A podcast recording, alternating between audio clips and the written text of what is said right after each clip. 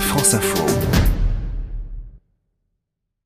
Prenez soin de vous, euh, c'est l'époque un peu des régimes, hein, avant l'été, de la détox. Vous nous prescrivez, prescrivez euh, ce matin, euh, Edwige, des, des balades en plein air plutôt. Prenez soin de vous.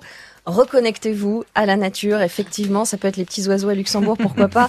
Nous sommes 55% à vivre en ville dans le monde, 7 humains sur 10 en 2050. Et si ce béton, ce gris, cette urbanisation galopante avait un effet sur notre bien-être, et si, à l'inverse, un retour à la nature pouvait nous rendre plus heureux, vous l'avez d'ailleurs peut-être déjà ressenti euh, en rentrant d'un week-end à la campagne ou bien d'une simple balade en forêt, Ouais. eh bien, de nombreuses études scientifiques tendent aujourd'hui à prouver ces bienfaits de la nature sur la santé, du Japon au Canada, des pays scandinaves à la Californie.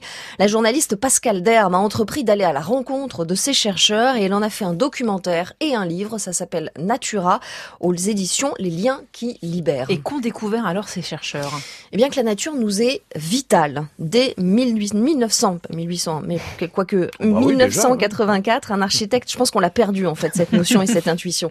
Dès 1984, un architecte suédois, Roger Ulrich, a montré que les patients hospitalisés dans une chambre donnant sur un parc arboré grissent plus vite et avec moins d'antidouleurs que ceux dont la fenêtre donne sur un mur. D'autres études depuis ont prouvé que la présence de plantes dans les hôpitaux, c'est interdit en France, hein, et bien c'est autorisé dans d'autres pays, eh bien ça calme l'anxiété et la fatigue mentale. En fait, le simple fait de voir des images de nature agit sur une zone du cerveau qui libère alors de grandes quantités de sérotonine, c'est l'hormone du bien-être. Donc la simple vue euh, de la nature nous fait du bien. Oui, mais c'est encore plus fort si vous vous promenez dans la nature. En 2015, des chercheurs de Stanford en Californie ont fait marcher deux groupes, l'un dans les rues bruyantes de Palo Alto, l'autre dans un parc avec des séquoias. Eh bien, ils ont mesuré ensuite leur activité cérébrale avec des IRM et leurs données physiologiques, pouls, taux de cortisol, la fameuse hormone du stress et rythme cardiaque. Eh bien, le groupe du parc, je vous le donne en mille, avait moins de pensées ruminantes, vous savez, celles qui reviennent en boucle et qui sont à l'origine de la dépression. Ce n'est donc pas le simple fait d'avoir une activité physique, mais bien d'évoluer dans la nature qui procure un bienfait.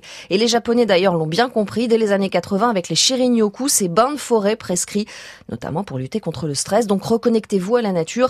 Une simple plante verte sur votre bureau, un potager sur votre balcon, je sais pas moi, ou un week-end à la campagne. Moi, j'embrasse les arbres, j'embrasse les arbres. Et C'est pas- très bien aussi, c'est les. Ouais. Et voilà. pas un potager euh, dans le bureau, hein. on mélange pas tout. Ah, hein. si vous voulez planter des carottes euh, et des tomates, pourquoi Info. pas Merci beaucoup Edwige.